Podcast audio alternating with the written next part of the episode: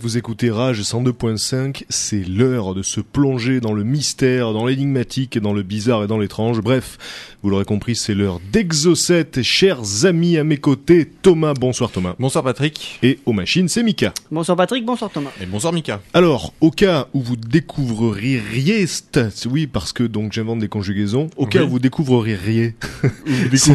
découvririez. Bon, si vous écoutez cette émission pour la première fois, voilà. Cette émission est consacrée donc, comme je vous le disais, euh, au paranormal, aux histoires mystérieuses, etc., aux énigmes, euh, à, bah, à tout ce qui retourne le cerveau hein, euh, finalement. Et donc on va démarrer avec une histoire que euh, j'avais déjà euh, mentionnée il y a quelques mois dans la saison euh, précédente d'Exocet, mais donc j'ai décidé d'y revenir parce que déjà c'est une des histoires les plus incroyables que je connaisse, et puis parce que bon, vous n'êtes pas obligé d'avoir écouté toutes les émissions, donc c'est l'occasion de vous rattraper. Cette histoire, c'est celle des visages de Belmez. Alors, euh, avant tout, il faut savoir que ce cas, le cas des visages de Belmez, est considéré euh, par certains comme le phénomène paranormal le mieux documenté et le plus important du XXe siècle. Rien que ça. Ça démarre le 23 août 1971 dans un petit village espagnol, donc le village de Belmez en Andalousie. Et ce jour-là, donc, Maria Gomez Pereira remarque une tache étrange qui s'est formée sur le sol de sa cuisine. Et quand elle s'y attarde un petit peu, elle s'aperçoit que c'est un visage humain. Alors le mari de Maria détruit le visage avec une pioche, recouvre euh, le sol de ciment avec l'aide de son fils, et euh, le 8 septembre, bizarrement donc, un autre visage apparaît au même endroit. Alors cette fois, le maire de Belmez est mis au courant et la portion de ciment est découpée pour être étudiée, pour savoir si, euh, si c'est un canular, pour comprendre ce qui s'est passé.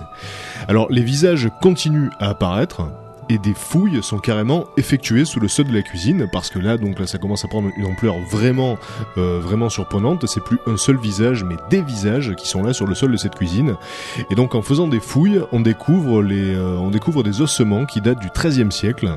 Donc en fait c'était euh, c'était un ancien cimetière qu'il y avait euh, qu'il y avait sous ce sous sous ce sol là et euh, parmi les ossements euh, qu'on découvre il y a deux corps sans tête alors les squelettes euh, qu'on découvre sont inhumés dans un cimetière catholique. On les sort, on les sort de là-dessous quand même. Et ensuite, on refait le sol de la cuisine à neuf, mais très vite. C'est vraiment incroyable, mais très vite, les visages reviennent, plus nombreux, et parfois même dotés de troncs et même de mains. Alors on pensait que euh, les esprits seraient apaisés en quelque sorte, euh, en tout cas euh, la famille pensait que les esprits seraient apaisés en étant inhumés dans un cimetière catholique, mais euh, donc c'est pas le cas puisque le phénomène devient encore plus important. Alors les visages, les visages se multiplient, l'histoire commence à se répandre, elle sort très largement des frontières du village, et des journalistes viennent sur place. Des équipes de télévision et très vite la foule euh, se presse euh, dans la petite maison euh, de la famille Pereira. Parfois c'est des milliers de personnes qui, euh, qui font la queue dans les, rues pour assister au phénomène. Et euh, certains prétendent qu'ils ont vu des visages se former devant eux carrément. Donc là bon, euh, on peut prendre avec des pincettes ce, type de déclaration de gens qui sont venus pour assister au phénomène, mais on remarque cependant que les visages ne sont pas statiques. Certains disparaissent plus vite que d'autres et ils changent même parfois d'expression, comme lorsqu'on essaie de les effacer par exemple avec du détergent, les visages restent, mais leur expression change, euh, les, les- yeux euh, euh, paraissent tristes, donc c'est vraiment très très surprenant, incompréhensible, très mystérieux. Il y a tellement de gens qui viennent pour voir le phénomène que les autorités locales sont obligées de construire une deuxième cuisine à la famille Pereira parce qu'ils peuvent plus manger. Dis- Disons que leur cuisine est systématiquement et, euh, et constamment euh, investie par des curieux. Donc euh, voilà, on leur construit une deuxième cuisine dans laquelle ils, ils peuvent vivre. Et de nombreuses expertises sont menées bien sûr pour trouver la supercherie.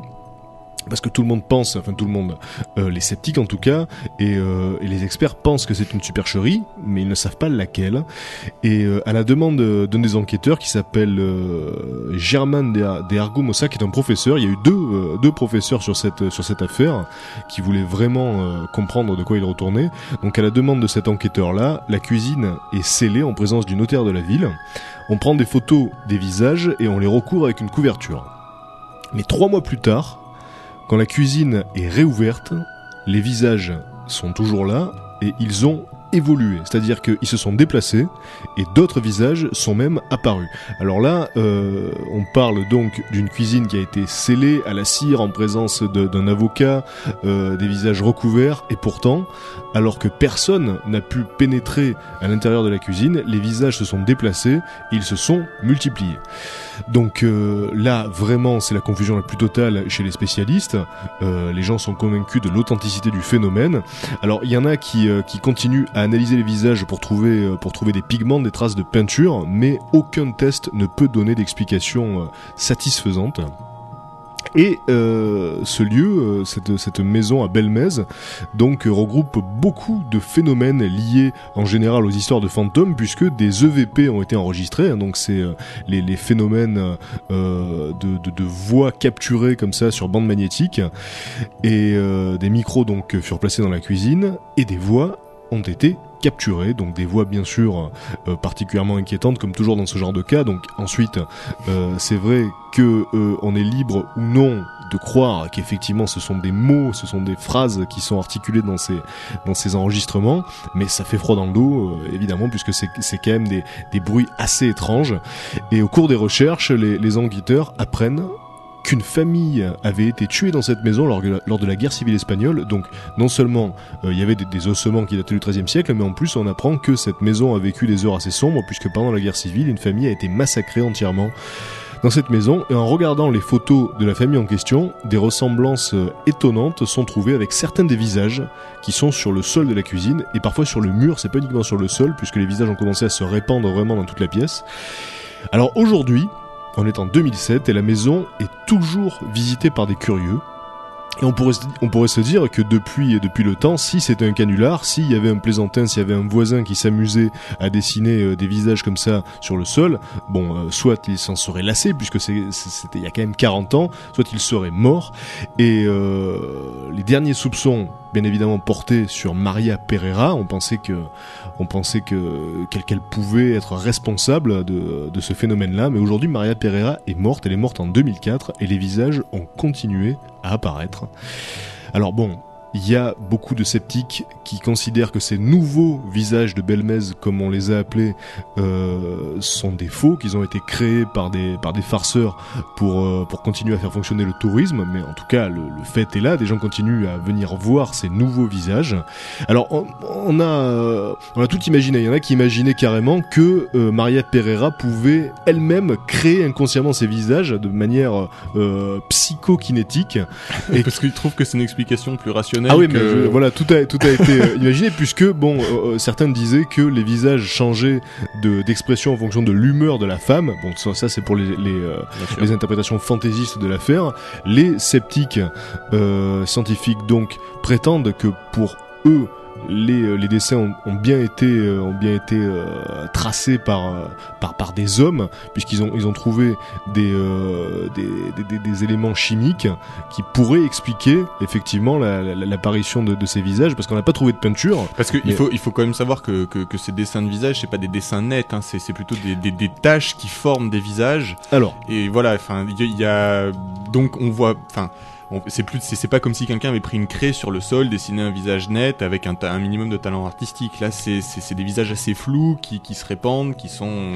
Alors eff- effectivement, c'est pas des dessins très précis, mais euh, le truc, c'est que c'est beaucoup plus précis que certaines tâches, par exemple, Ah oui, non, qui ont été clair. prises, voilà, pour le Christ, etc. On connaît le phénomène classique des, des, des tâches que euh, certains interprètent comme étant des apparitions de la Vierge, du Christ. Là, on parle de visage avec euh, avec des yeux, avec un nez, avec une bouche. Ah oui, non, mais voilà, on les, on les identifie clairement. Mais moi, je disais ça Voilà, plus- y a pas plutôt de- dans le sens où, justement, euh, les scientifiques qui disaient que ça pouvait être des hommes qui les avaient dessinés, euh, pour qu'on comprenne qu'effectivement, euh, s'ils les ont dessinés, c'est avec des techniques spéciales pour pouvoir faire en sorte que ça soit des, une sorte de liquide, une encre liquide qui s'incrusterait dans le carrelage, qui se répandrait, parce que c'est pas un dessin qui est net. Donc ça nécessite quand même une technique spéciale qui aurait été mise au point exprès pour le canular.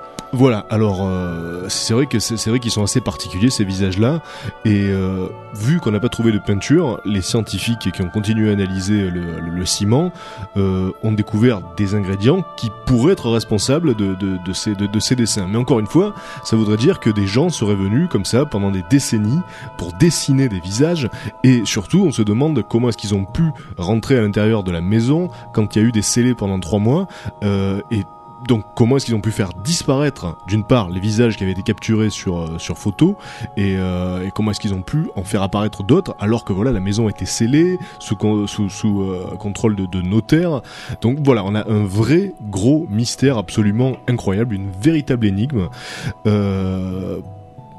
de, de, de, l'aveu d'un des professeurs qui, euh, qui a enquêté sur cette affaire, donc probablement le phénomène paranormal le plus important du XXe siècle, encore une fois. Alors si vous passez par Belmez, hein, si vous passez des vacances en Espagne, et que vous êtes dans le sud de l'Espagne, en Andalousie, et que vous êtes curieux de voir à quoi ça ressemble, l'adresse c'est le 5 rue Rodriguez Acosta.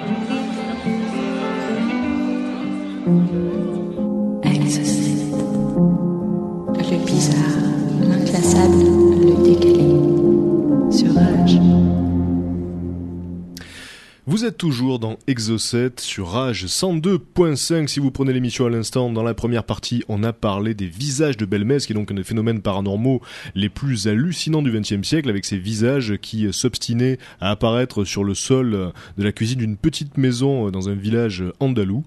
Et euh, aujourd'hui encore, après 40 ans d'apparition, les visages sont toujours là et il n'y a pas d'explication satisfaisante. Donc voilà. Et alors, euh, je tiens à préciser que bien, bien évidemment, des photos des visages seront euh, présentes sur le blog d'Exocet et euh, sur le forum aussi, le forum de Rage, rage.fr. Et vous allez voir que ces visages sont particulièrement flippants. Alors, euh, encore une fois, pas très précis, mais très flippants. Donc voilà, les visages de Belmez. Et c'est au tour de Thomas à présent de nous raconter une histoire. Alors, pour les plus fidèles d'entre vous, vous vous souvenez sans doute que je vous avais parlé d'une période où les empoisonneuses étaient légion en France, et j'ai décidé de m'attarder sur le cas particulier d'une de ces empoisonneuses, même celle qui a lancé justement ben, toute cette vague de chasse à la sorcière, et vous allez voir que c'était un personnage très étrange, et qui a certainement commis parmi les plus hauts crimes qui se sont déroulés euh, en France. Alors, pour la présentation, il faut savoir que la marquise de Brinvilliers était une jeune femme charmante, gracieuse, très jolie, avec des très grands yeux bleus, en tout cas c'est comme ça qu'on l'a décrit, et, euh, euh, elle a été une des plus grandes meurtrières de son époque. Alors elle est née en 1630, le 2 juillet plus précisément, euh, et euh, donc la marquise de Brinvilliers, vous allez voir, était un personnage un petit peu étrange, bien qu'elle ait eu une excellente éducation du fait de son statut social. Il faut quand même savoir que, euh, d'après ses propres déclarations, hein, euh, dès l'âge de 5 ans, comme elle le disait, le vice déjà l'habitait, puisque à l'âge de 7 ans, elle avait déjà perdu sa virginité et que par la suite, elle s'est livrée à ses deux jeunes frères pendant toute son adolescence.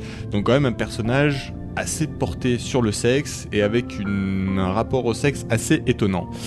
À l'âge de 21 ans, donc euh, une fois son adolescence euh, sexuelle passée, elle, elle épouse un jeune maître de camp du régiment de Normandie, un dénommé Antoine Gobelin, pareil qui est issu d'une famille assez riche, euh, mais qui lui aussi est un petit peu rongé par le vice. Alors lui, c'est pas le vice sexuel, mais c'est le jeu qu'il dévore, et euh, apparemment il dépense énormément en jeux d'argent.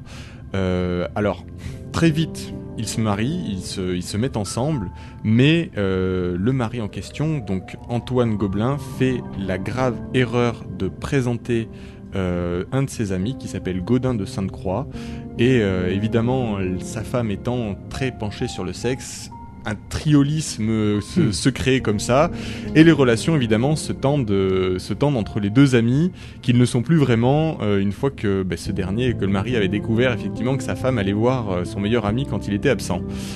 Alors, cette relation à trois a énervé énormément le père de la marquise, la marquise de Brinvilliers. Et donc pour, euh, pour essayer un petit peu de, calmer ses ardeurs, son père arrive à obtenir grâce à des relations euh, une lettre de cachet qui a permis donc de mettre en prison l'amant de sa fille. Donc il condamne pas sa fille, il condamne son amant pour essayer en gros de les séparer. Et c'est comme ça euh, que pendant six semaines, donc l'amant de sa fille se retrouve dans la même cellule qu'un dénommé Exili, euh, qui est euh, un des plus gros empoisonneurs du monde. Alors c'est un Italien qui avait une maîtrise parfaite des produits chimiques et des techniques pour arriver, en tout cas à l'époque, à faire passer euh, des empoisonnements pour des, des mornes plus ou moins naturelles. Euh, et donc pendant ces six semaines, ce, ce- ce jeune officier va être enfermé avec lui et va apprendre à, euh, de, à maîtriser cette science de, de, de l'empoisonnement et des produits chimiques. Quand il sort de prison, euh, il en profite donc, il se prend réellement de passion pour, euh, pour, pour, pour la chimie et décide même de devenir alchimiste. Alors alchimiste un petit peu étrange parce qu'effectivement comme il est rongé lui aussi un petit peu par les jeux d'argent et que euh, apparemment son amante euh, nécessite d'avoir un très grand train de vie, il décide aussi de se lancer dans la fabrication de fausses monnaies, etc. Bref, il rentre un petit peu dans des choses plus ou moins légales. Et, euh, il se retrouve un jour confronté quand même à, un souci, c'est que la marquise dépensait beaucoup, beaucoup, beaucoup plus que ce qu'elle ne gagnait. Alors elle commence à mettre au point un plan diabolique avec son amant. Euh, alors au début, elle s'est dit, écoute, on va essayer, on va, on va, on va empoisonner mon père tout simplement pour avoir l'héritage. Euh, mais avant de le faire, faudrait être sûr que ça passe réellement pour un accident, pour une mort ou pour une mort naturelle. Et, euh, et donc on va expérimenter les poisons euh, que, tu, mets au point. Et donc pendant une très longue période, ils vont au départ euh, pendant la nuit aller dans les hôpitaux pour empoisonner les malades, voir un petit peu les effets, les dosages, etc. Alors là, au départ, ça soulève pas trop d'inquiétude parce que quelque part des malades qui succombent, c'est quand même plutôt normal. Mais les choses commencent à dériver de plus en plus et le couple se met à tuer des gens dans la rue, donc à enlever des gens, les empoisonner, les relâcher et puis on retrouve leurs cadavres euh, empoisonnés comme ça dans les, dans les rues de Paris. Ça commence à créer une certaine tension au sein de la communauté. Et, euh, et, elle est de plus en plus recherchée, enfin en tout cas le criminel est de plus en plus recherché parce que la police, même s'ils n'arrivent pas à expliquer ses morts, trouve que ça commence à faire beaucoup de cadavres pour des morts qui seraient uniquement naturelles. Alors le poison euh, se, met, se met très rapidement quand même au point, ils arrivent à maîtriser ce qu'ils veulent faire, et le 13 juin 1666, euh, ils décident donc de tuer le père qui était déjà en train de, souffrir très largement, donc ils l'empoisonnent sur son lit de mort pour, euh, pour accélérer un petit peu le processus, et donc la jeune fille, effectivement, euh, hérite de tout l'argent que son père pouvait lui léguer. Alors là, une fois cet obstacle franchi, la marquise se sent complètement libérée, ça lui donne la possibilité d'avoir plusieurs amants à la fois, etc. Puisqu'apparemment son père essayait quand même de garder un contrôle pour qu'elle soit pas trop dépravée. Là, c'est vraiment euh, la débauche totale. euh, et comme elle le disait elle-même, donc le vice, euh, le vice grouillait littéralement en elle. Mais par contre, malheureusement, l'argent gagné par l'héritage commence à, fondre, à fondre comme neige au soleil parce qu'elle dépense toujours beaucoup trop. Et là, donc, euh, ben, la marquise décide de tuer ses deux frères. grâce à l'aide de son laquais hein, qui, qui l'aidait dans toutes ces tâches d'empoisonnement, euh, de, donc de s'en prendre à ses deux frères pour récupérer la part d'héritage en plus des deux frères.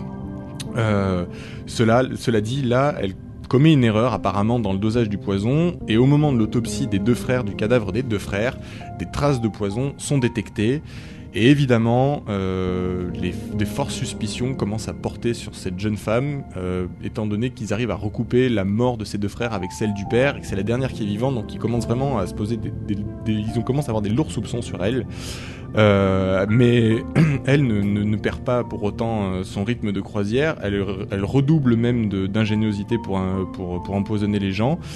Et, euh, le, virage qu'elle va prendre, c'est qu'elle va tenter d'empoisonner sa propre fille parce qu'elle la considérait idiote. Enfin voilà, elle commence à partir un petit peu vraiment là dans, des grands délires. Donc elle trouvait sa fille idiote, donc elle décide de s'en débarrasser en l'empoisonnant. Et là, euh, là, le mari, euh, le mari de, de la marquise est lui-même empoisonné. Et bizarrement, l'amant de la marquise, là, décide de lui, euh, de lui donner un remède, en fait, de le désempoisonner, je sais pas si on peut dire ça, mais de le désempoisonner pour ne pas qu'il meure. Et, les deux commencent à flipper réellement de la marquise et font une coalition euh, mari-amant euh, pour, ne pas mourir, en fait, parce que l'un et l'autre ont très peur bah, de succomber empoisonnés un jour ou l'autre.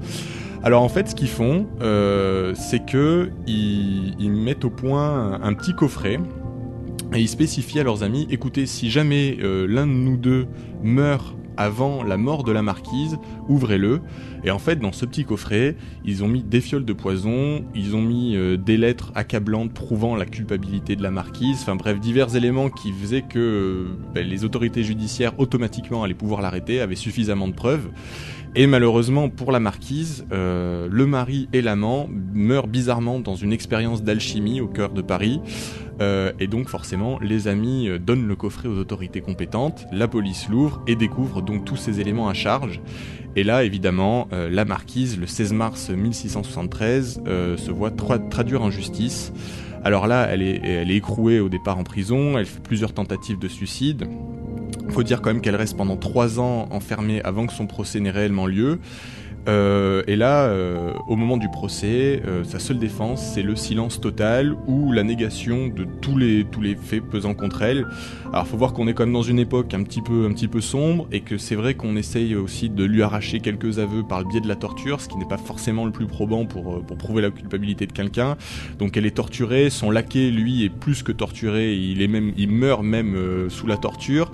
Lui, évidemment, ben, avoue tout mais fait porter énormément la faute sur sa maîtresse qui est donc la marquise. Et, euh, c'est vrai que euh, là, la marquise se retrouve prise au piège. Elle est condamnée à mort à la, suite de son procès. Et, euh, et, donc elle est condamnée à être décapitée euh, sur la place publique. Donc elle se retrouve euh, un jour devant, une foule criant sa haine envers elle parce qu'elle a quand même fait beaucoup de victimes parmi, la population. Elle est décapitée par un bourreau qui lui, tranche la tête d'un coup de hache. Et puis, son corps est enlevé de la place publique. Il la désosse, ils en brûlent une partie pour répandre les cendres et les os restants euh, sont jetés dans la Seine.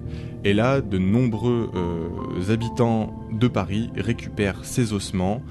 Euh, à quelle fin, on ne sait toujours pas.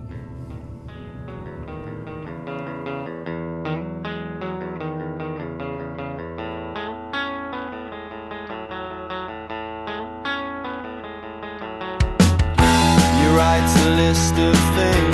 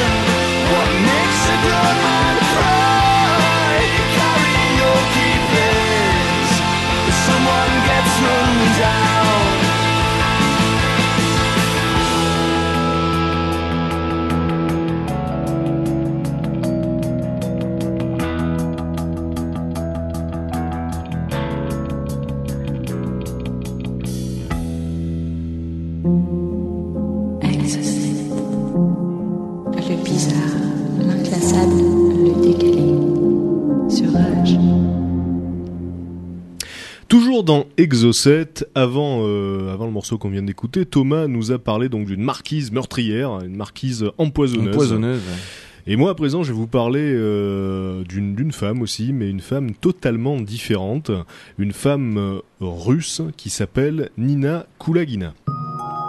Alors, cette femme a vécu euh, entre les années 60 et 90 des phénomènes euh, absolument, absolument incroyables. En fait, de son propre aveu, euh, ces phénomènes se produisaient depuis sa plus tendre enfance, mais ils, n'ont été, amenés donc au public que dans les années 60. Et cette femme était une médium, une médium russe, et elle a fait la démonstration de ses pouvoirs psychokinétiques devant beaucoup de scientifiques. Elle a été filmée à de nombreuses reprises, mais elle reste, elle reste une figure très controversée, et ses prétendus pouvoirs donc euh, relèveraient de la charlatanerie la plus pure pour, pour les sceptiques. Alors c'est probablement une des figures les plus surprenantes, les plus incroyables de toute l'histoire de la, de la parapsychologie, hein. Euh, et je rappelle que pendant la guerre froide, euh, en Amérique et en Russie, il y avait comme ça une course au pouvoir parapsychologique. C'était au premier des deux blocs qui réussirait déjà d'une à prouver euh, que des pouvoirs tels que la télékinésie ou la télépathie existaient. Et, euh, et deuxièmement, euh, c'était c'était au premier des deux qui réussirait, ben, qui réussirait à l'utiliser, à l'exploiter à des fins militaires, à des fins stratégiques. Donc, euh, on avait déjà parlé dans cette émission du euh, du projet euh, du projet Stargate. Euh, le- dans, dans le projet Stargate, donc, il y avait une brigade qui avait été créée par l'armée américaine, une brigade de, de médiums pour essayer Ah de localiser euh, des bases secrètes, des armes cachées. Bon, ça semble à peine croyable, mais c'est vrai, des, des- des millions de dollars avaient été dépensés à cette fin, et en Russie, c'était pareil. Donc, euh, pour revenir à Nina Kulagina, à 14 ans, euh, cette femme a été enrôlée dans l'armée russe pour combattre les nazis. Donc, elle a vécu une vie assez rude. Et, et comme je vous le disais, elle, elle, elle, elle a toujours prétendu que ses pouvoirs psychiques la suivaient depuis sa plus tendre enfance, ils avaient toujours été là. Et euh, par exemple, elle pouvait voir ce qu'il y avait dans la poche euh, des gens, elle pouvait diagnostiquer euh, des maladies simplement en regardant. Ce- surtout, il y avait des phénomènes surprenants qui se produisaient, par exemple des objets qui se mettaient à bouger ou des, ou des Au début, elle, elle pensait que...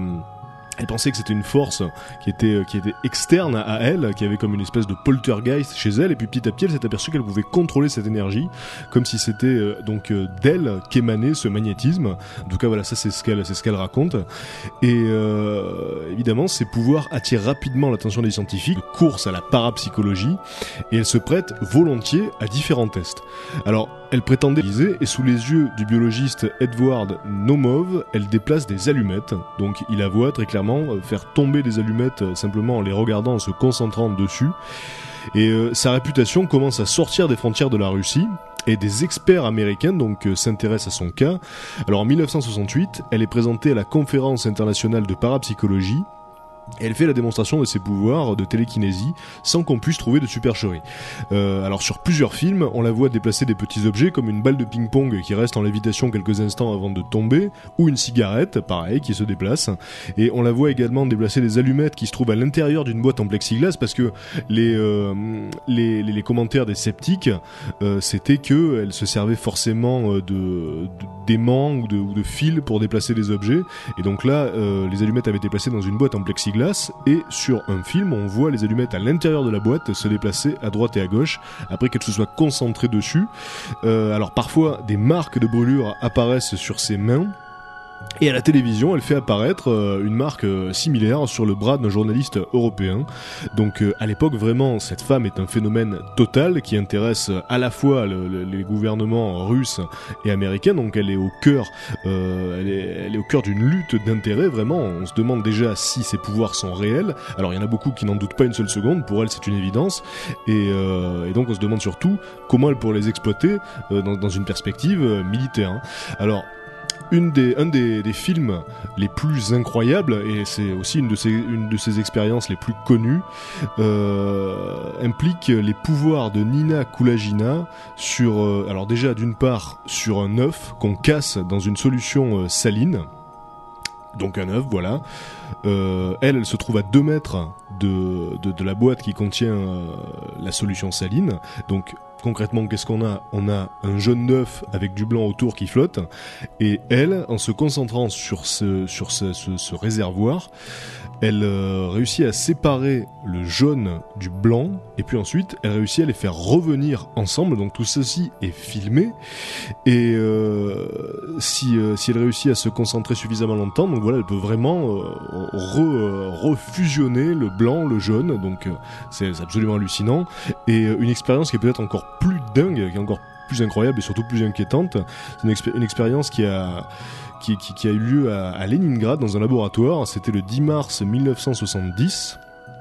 Et euh, on savait que euh, Nina Kulagina pouvait déplacer des petits objets, en tout cas les scientifiques le savaient, mais ils étaient ils étaient euh, curieux quant à ses capacités d'influencer la matière vivante, les cellules, les tissus et les organes.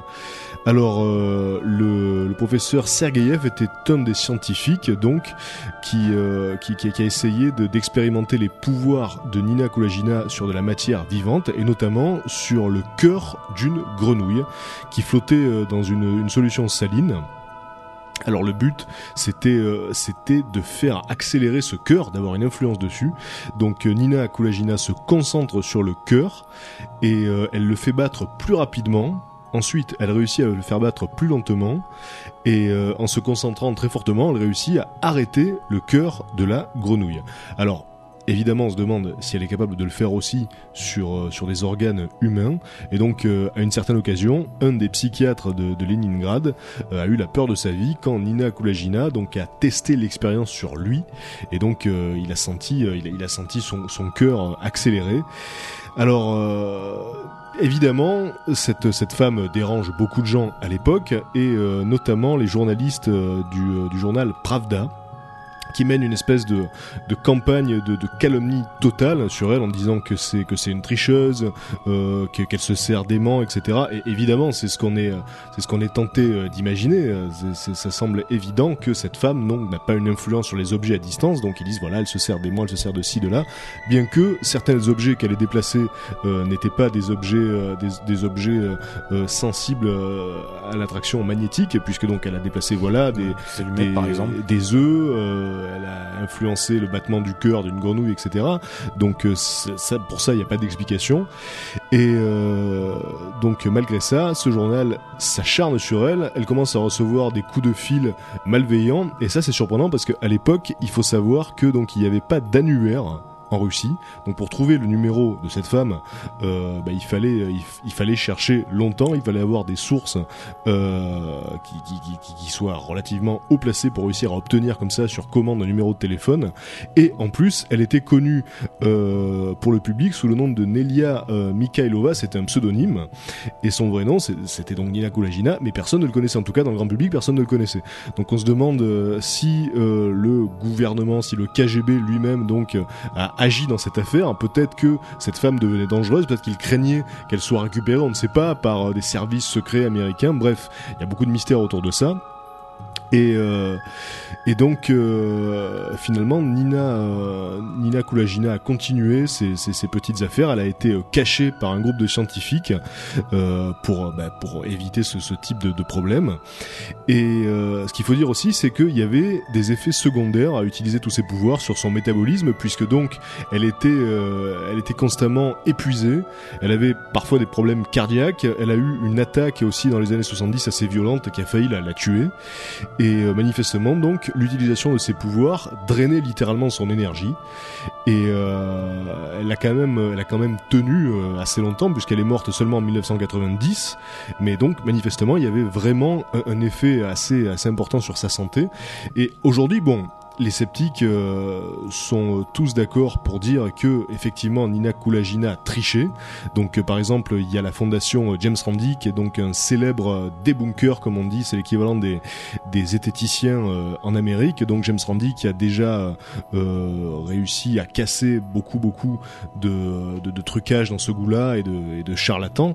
Et donc pour lui, euh, Nina Kulagina se servait de stratagèmes euh, très grossiers, donc encore une fois des fils, des aimants, des miroirs, et euh, surtout donc les sceptiques ont répandu l'idée que euh, les expériences, les euh, prétendues expériences, étaient toujours menées chez elle, donc euh, dans un endroit où elle pouvait à loisir truquer les expériences. Or, il se trouve que il y a des expériences qui ont été menées en laboratoire, en présence de, de scientifiques qui étaient vraiment là pour comprendre ce qui se passait, et donc on n'a jamais pu, on n'a jamais pu, c'est ça qui est, qui est quand même assez énorme, démontrer qu'elle avait triché. Alors qu'il y a beaucoup beaucoup de médiums euh, qui ont été pris la main dans le sac, on a capté comment est-ce qu'ils se débrouillaient. Elle, on n'a jamais pu comprendre comment elle faisait. Et euh, ce qu'il faut dire aussi, c'est qu'à l'époque, encore une fois, comme il y avait une espèce de course comme ça au pouvoir psy, euh, il se peut que, la, Russie ait exagéré les résultats, que les savants participaient directement à cette campagne de propagande pour que les Américains, peut-être, pour que le bloc de l'Ouest croit qu'effectivement, en Russie, on était en possession de pouvoir psy et qu'on pouvait euh, s'en servir contre, les, États-Unis. Euh, donc voilà, cette, cette histoire est très surprenante. D'un côté, on a probablement des résultats exagérés, mais de l'autre, on a des scientifiques qui se sont penchés sur, la question, qui n'étaient pas russes et qui n'ont pas réussi à comprendre comment Nina Kulagina réussissait à déplacer des objets à distance sans les toucher. Donc euh, voilà, voilà un des personnages les plus étonnants de l'histoire de la guerre à la parapsychologie Nina Kulagina. On marque une pause musicale dans cette émission et on se retrouve juste après pour la deuxième histoire de Thomas.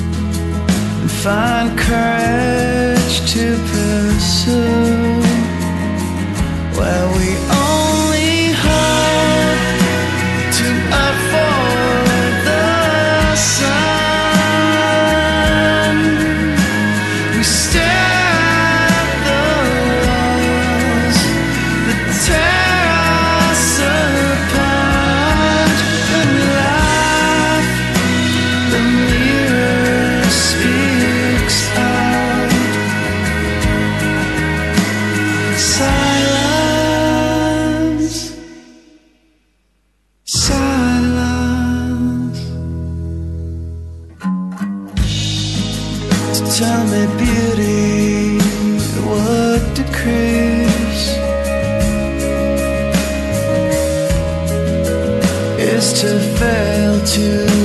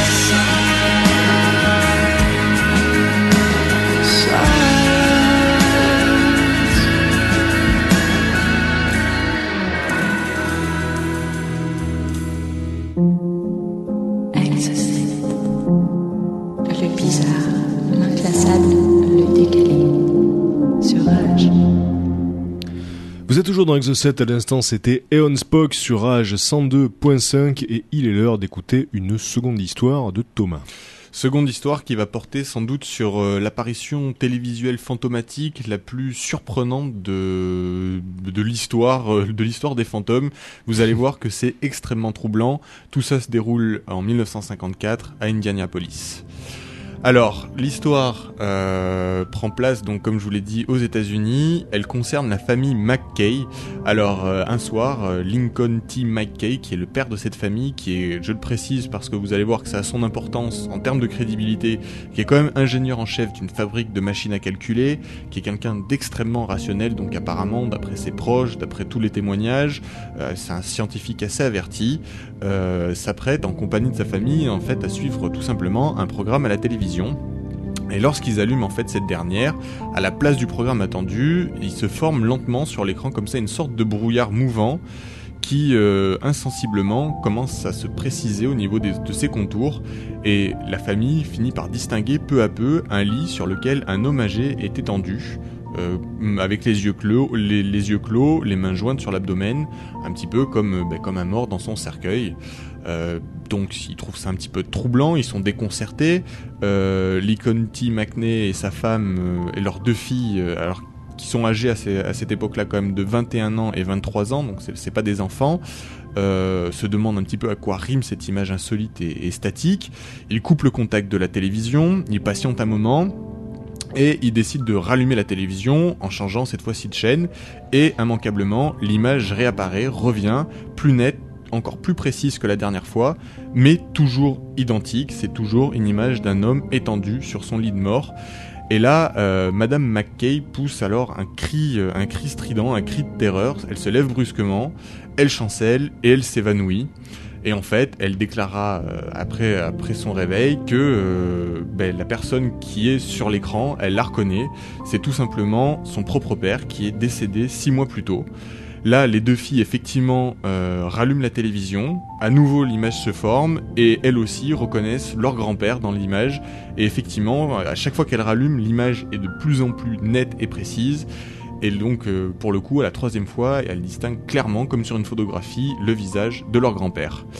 Alors, comme je vous le disais tout à l'heure, euh, Lincoln McKay, c'est quand même quelqu'un de relativement scientifique, qui a un esprit relationnel, euh, rationnel, pardon. Euh, il a un parfait équilibre physique. Sa famille, c'est pareil d'ailleurs. Euh, bref, c'est quand même une famille assez stable, qui on les sent pas forcément hein, le besoin d'inventer comme ça des des, mythos en fait. Hein. Et, et l'hypothèse de l'halluc- de l'hallucination collective est très vite écartée. Parce que de nombreuses photos de ce phénomène ont été prises euh, par la suite, parce que vous allez voir que euh, la police, euh, des scientifiques se sont déplacés, ont pris des photos, et donc eux aussi ont assisté à cet événement. Et comme je vous le disais, plus on allume la télévision, plus il s'avère de plus en plus vrai et exact que la dépouille mortelle qui est présente, c'est celle de George Schutz, donc qui est la mère, le, le- le père de la mère de la famille. Alors, il se demande un petit peu comment ça- tout ça peut se produire. Euh, il décide donc de faire appel à un expert euh, qui vient examiner la télévision, euh, qui prouve en fait qu'en fait la, la télévision n'est pas n'est absolument pas truquée, qu'il n'y a pas d'éléments euh, qui permettraient d'envoyer une image ni quoi que ce soit. Euh, alors, il décide d'éteindre la télévision pendant une longue période. Euh, il la rallume une semaine après. Alors, et là, ils, sont face à un phénomène assez étonnant, puisque l'image apparaît à intervalles réguliers pendant des temps variables. Alors la première fois, par exemple, euh, elle apparaît pendant 1h10 minutes consécutives. La deuxième fois, elle va apparaître pendant 50 minutes. La troisième pendant 35 minutes. Bref, voilà, euh, dans des temps complètement variables. La police euh, se déplace sur les lieux, deux inspecteurs arrivent, eux aussi assistent et se rendent à l'évidence qu'effectivement à chaque fois qu'on allume cette télévision, alors eux ils ne peuvent pas garantir que c'est euh, le père de la mère de la famille, mais en tout cas il y a bien un homme mort allongé sur son lit de mort avec les bras croisés, les yeux fermés. Ils décident de monter dans les appartements voisins euh, et puis sur les, appartements du palier pour vérifier s'il n'y aurait pas une interférence quelque part au niveau de l'antenne, voir si les autres reçoivent le même type d'émission. Évidemment, les gens autour d'eux, eux, reçoivent la télé de façon parfaitement normale. Bref, seule cette télévision, et où qu'elle soit placée, ça aussi c'est intéressant, reçoit cette image parce qu'à un moment, ils décident de la saisir, la déplacer dans d'autres locaux, euh, l'éloigner géographiquement de là où elle est, hein, pour éviter toute hypothèse d'interférence ou de phénomène de ce type-là. Et effectivement, même déplacée à d'autres endroits, la télévision continue à afficher cette image. Euh, bref, euh, le fantôme hante littéralement l'écran et reste là. Euh, alors, il laisse passer un petit peu de temps, et puis au bout d'un moment, sur l'insistance de la femme, euh, Lincoln McKay, décide de ne plus du tout toucher au téléviseur. Il le recouvre d'un voile noir. Euh, mais 48 heures, 48 heures plus tard, malgré une forte appréhension, il décide de remettre le contact à nouveau du téléviseur. Donc là, c'est quand même plus d'un mois après la première apparition. Donc il regarde très peu la télévision. À chaque fois, il, flippe hein, de, de voir apparaître euh, ben, le défunt de la famille. Et effectivement, à chaque fois, cette image revient. Alors la police à nouveau appelé. Là, c'est un ingénieur qui se déplace, qui vient constater le phénomène. Il y a un huissier qui valide le fait qu'effectivement, euh, il y a bien une image qui apparaît. Euh, mais euh, malgré le fait que le téléviseur soit envoyé dans des laboratoires à droite à gauche, personne jusqu'à présent n'a réussi à prouver que c'était une supercherie ou en tout cas à démontrer comment cette image pouvait apparaître. Et puis euh, les proches de la famille, eux, ont bien tous confirmé euh, que c'était bien un de leurs parents qui apparaissait sur l'écran, hein, puisque donc la, mère appelait ses frères, ses sœurs, etc. pour venir constater. Tous ont affirmé effectivement voir leur grand-père. Et du jour au lendemain, le visage et ce, et ce mort sur son lit de mort a disparu du téléviseur, on l'a plus jamais vu, mais personne n'a jamais réussi à expliquer comment c'était possible.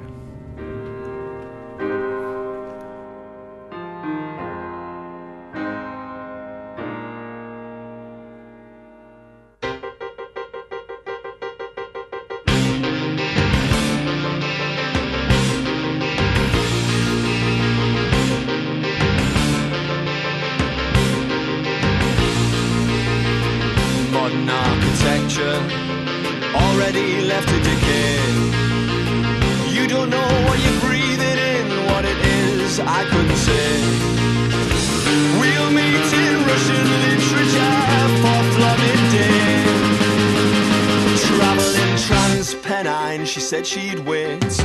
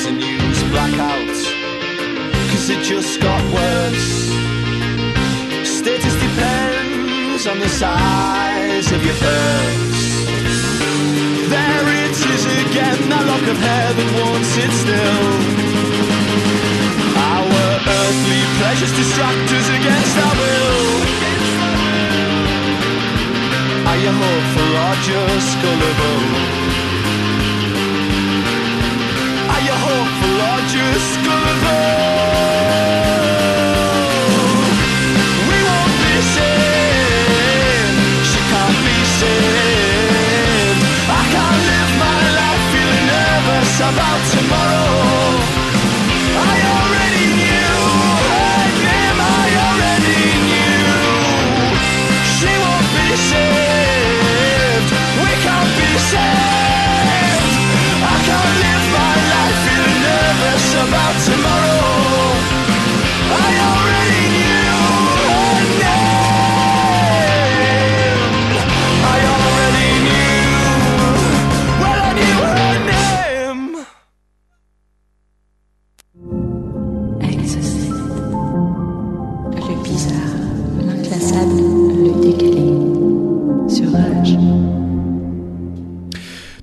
Toujours dans l'Exo7, on arrive à l'instant que vous attendez tous, chers amis auditeurs, euh, les infos bizarres de la semaine, le meilleur de ce qui s'est passé d'étrange à la surface du monde, euh, des infos euh, garanties, garanties filtrées je dirais, dans le sens où systématiquement recoupage de la source.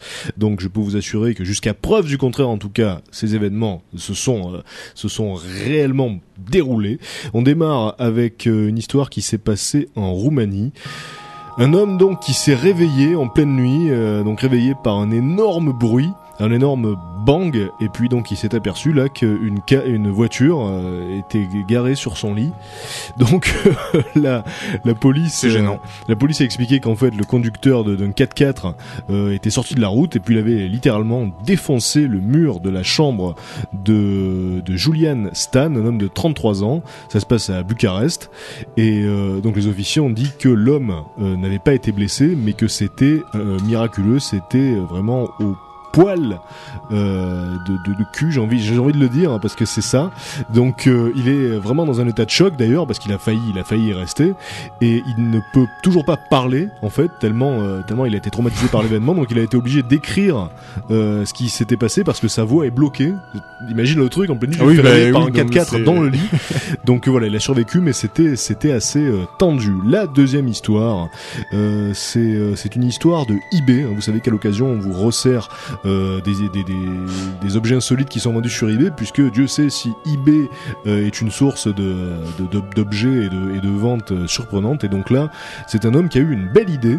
Parce qu'en fait, c'est comme, c'est quasiment devenu un jeu. C'est celui qui vendra le truc le, le plus original, le plus marginal. Mais je pense que déjà en vendant son âme, euh, il y en a un qui a vraiment fait euh, gros coup. Alors voilà, donc il y a le fameux, euh, euh, le fameux gars qui a vendu son âme sur eBay. Il y en a qui ont vendu des fantômes sur eBay, il y en a qui ont vendu des tas de trucs. Et donc lui, il a vendu son ami imaginaire sur eBay. Alors là, je dis bravo.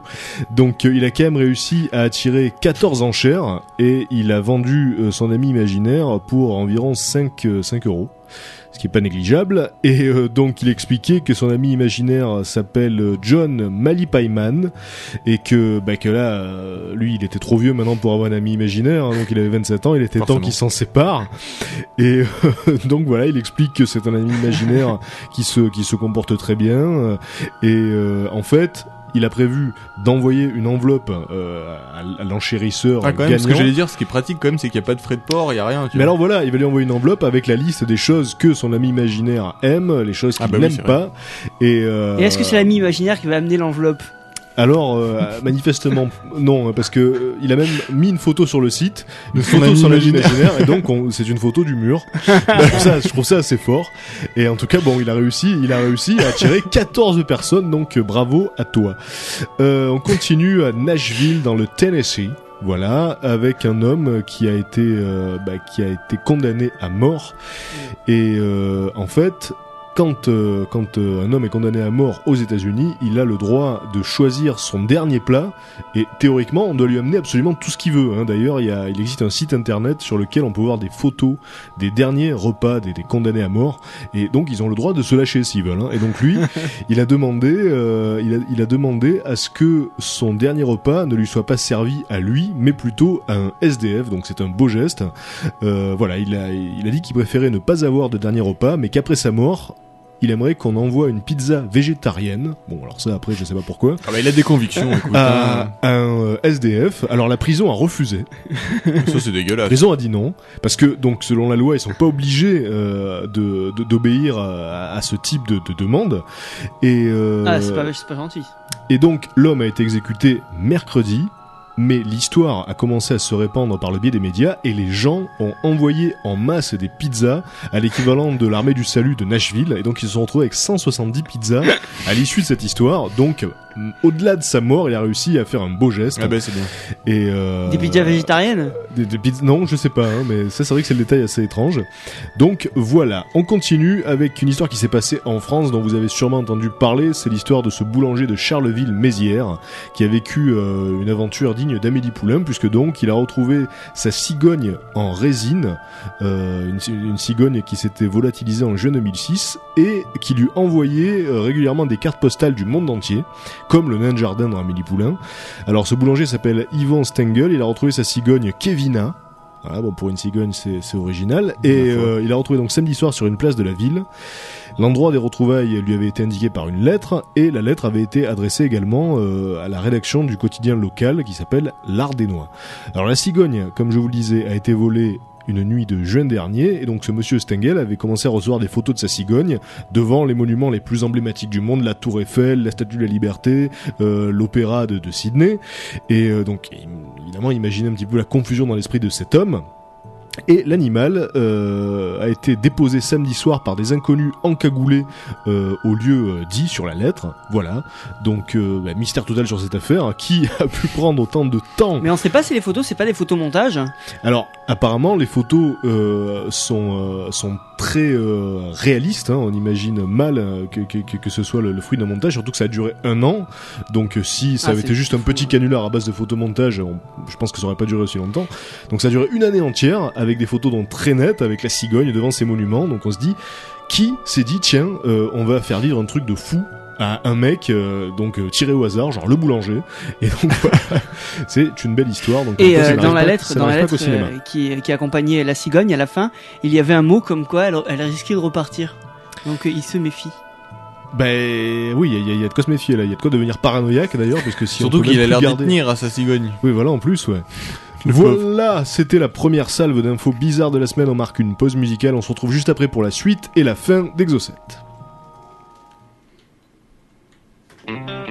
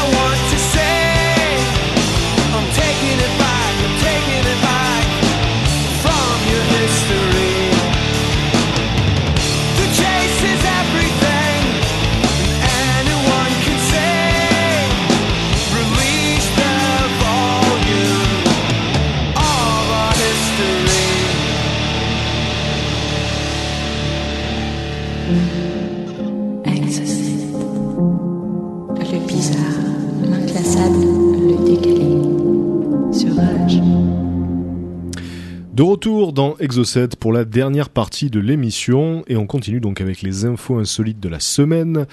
Euh, une histoire qui s'est passée en Floride. Alors une histoire hallucinante vraiment.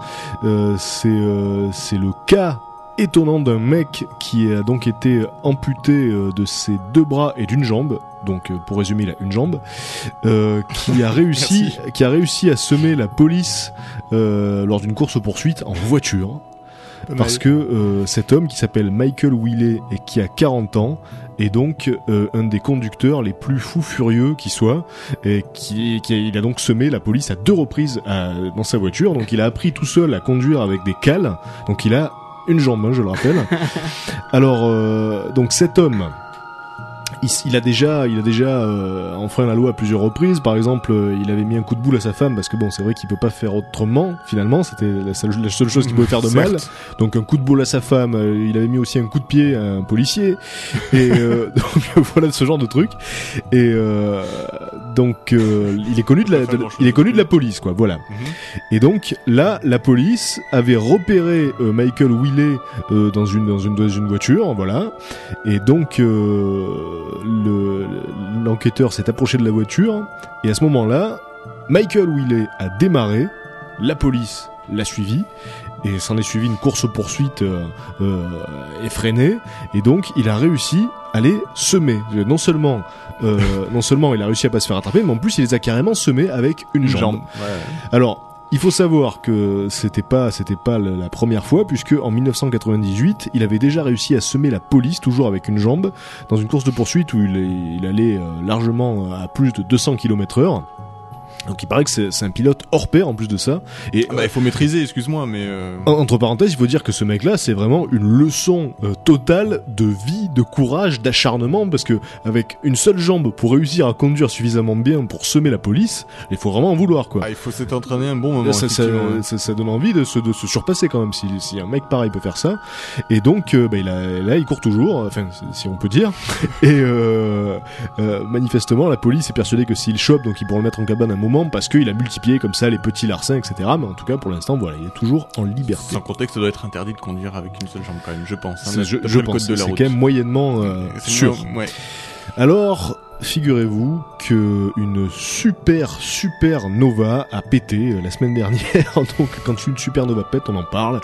Euh, C'était une mamie Nova c'est- Excusez-moi, je une vais. mamie euh, qui avait des petits problèmes comme ça de flatulence. Donc en fait non, c'est une étoile qui fait 150, enfin qui faisait 150 fois la taille du Soleil. Elle a, elle a explosé euh, dans, dans ce qui pourrait être donc un nouveau genre de supernova. Alors une supernova, je le rappelle, ça arrive quand une vieille étoile donc euh, n'a plus de carburant, hein, n'a plus d'hydrogène à brûler, et donc euh, elle s'effondre sur elle-même. Et après ça devient, ça devient une naine, euh, etc. Et donc là, euh, les scientifiques pensent que cette étoile-là n'a pas suivi ce parcours. En fait, elle a carrément explosé totalement et elle a propagé toute sa matière dans l'espace au lieu de se Ouais, s'effondrer elle- sur elle-même. Elle a pas implosé en fait. voilà, elle a totalement explosé et donc dans une explosion que les que les astronomes n'avaient jamais observé. C'était un truc absolument extraordinaire et donc euh, les, les scientifiques disent que actuellement dans notre système solaire il y a une étoile similaire qui pourrait également exploser, une étoile qui s'appelle Eta Carina. Donc euh, elle est énorme, elle se trouve dans la pas dans notre système solaire pardon, excusez-moi. Tu me Si- rassures un petit peu. Sinon il ferait un petit peu plus chaud qu'actuellement. Elle se trouve dans la Voie lactée, donc dans notre galaxie à 7500 années-lumière de la Terre. Et euh, donc si jamais elle explose à son tour, donc on pourrait, on pourrait lire en pleine nuit. Si ça arrive la nuit, et on pourrait la voir en plein jour, si ça arrive le jour, à tel, à, tel point euh, qu'elle est brillante comme ça, éblouissante.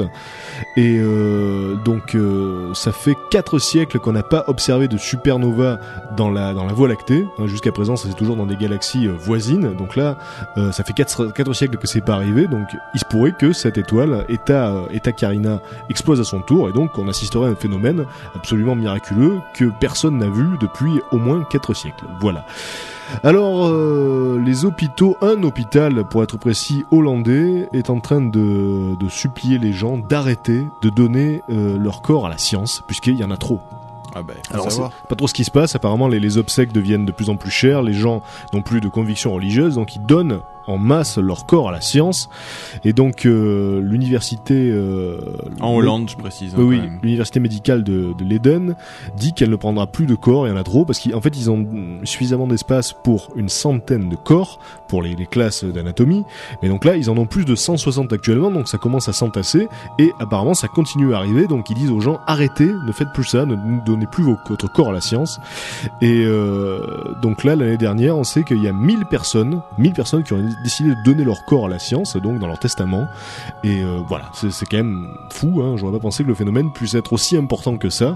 Donc ils, ils arrivent plus à le maîtriser. Et pour terminer la dernière histoire de la semaine, c'est une histoire qui est digne des Monty Python, puisque c'est une attaque de lapins enragés euh, qui s'est passé, qui s'est passé dans la ville autrichienne de Linz.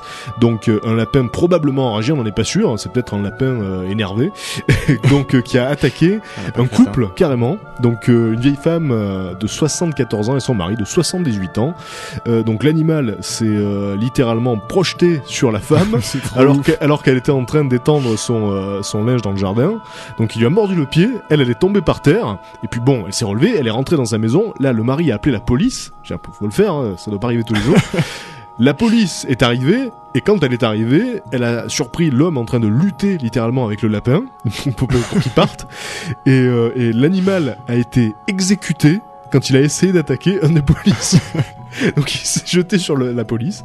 Donc voilà, il est mort et là on ne sait pas encore s'il est enragé ou pas. En tout cas, oui, voilà, ça n'arrive pas tous les jours. Non. A priori, le lapin est un animal assez pacifique, hein, mais bon, quand euh, quand il a les nerfs, il a les nerfs le lapin. Ah, il faut pas le chercher. Il faut pas le faire chier. Voilà, tout de suite après, sur Rage, c'est euh, c'est un zoom sur euh, la scène underground actuelle qui sera suivi de, de bruit de scène, l'émission des morceaux en live. Passez une bonne soirée sur Rage, bye bye. Bonsoir.